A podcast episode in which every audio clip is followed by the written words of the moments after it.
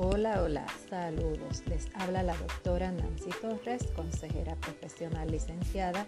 Bienvenidos al tercer episodio del podcast Consejería Transformando Vidas. El tema de hoy es la autoestima.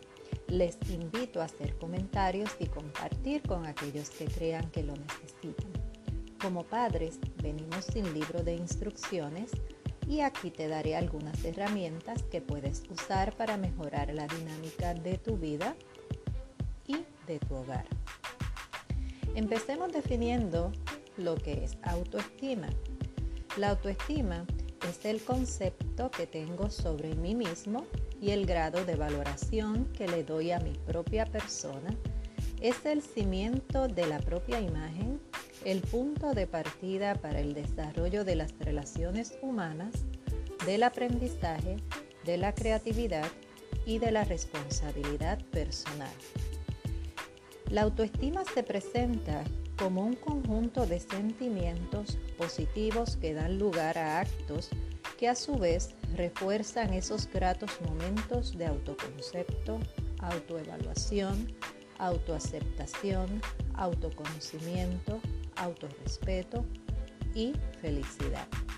Se forma por los recursos que yo tengo y por los recursos del exterior.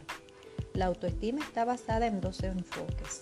Yo soy valiosa o yo soy competente. La autoestima es la que determina hasta qué punto puede el niño utilizar sus recursos personales y las posibilidades con las que ha nacido sea cual fuera la etapa de desarrollo en la que se encuentra. Maslow dice, solo se podrá respetar a los demás cuando se respeta uno a sí mismo. Solo podremos dar cuando nos hemos dado a nosotros mismos. Cada individuo es la medida de su amor a sí mismo. La imagen propia requiere unos elementos básicos.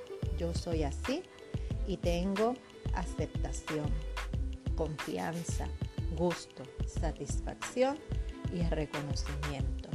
Schooler dice, cuando aprendemos a conocernos, en verdad vivimos. O sea, conocer las habilidades, las necesidades y las características propias. El hijo que se siente amado crea en él seguridad y será capaz de emprender acciones y conductas positivas. Hay algo que vale la pena tener presente y es evitar el lenguaje del no. No haga, no corra, no pise, no mire, no mastique, no suba. Si al niño se le explican las normas en positivo, en lugar de estar utilizando dentro de nuestro lenguaje la palabra no, se va a elevar su autoestima progresivamente. En lugar de decirle no haga, no corra, no pise, dígale, haz esto así, corre del, correr de esta manera es peligroso, camina rápido. Cuando el niño aprende a valorarse, a quererse, está ganando el estadio clave de su vida. Yo soy querido, así lo ven mis padres, soy feliz y puedo actuar. Para que una persona crezca en autoestima, requiere que sus necesidades básicas sean atendidas.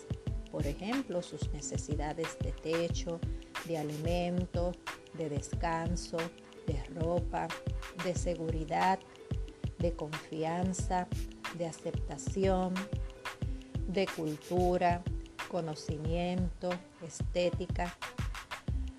En resumidas cuentas, la necesidad de sentirse amado y aceptado, estar seguro y libre de amenazas, ser significativo con sentido de pertenencia, identificarse como parte de la familia, sentirse aprobado y que se le reconozca por la forma como actúa y poder desarrollar la independencia, la responsabilidad y la capacidad de decisión. Hasta aquí el tema de hoy. Gracias por escuchar. Hasta la próxima semana. No olvides comentar, sugerir y compartir. Bendiciones.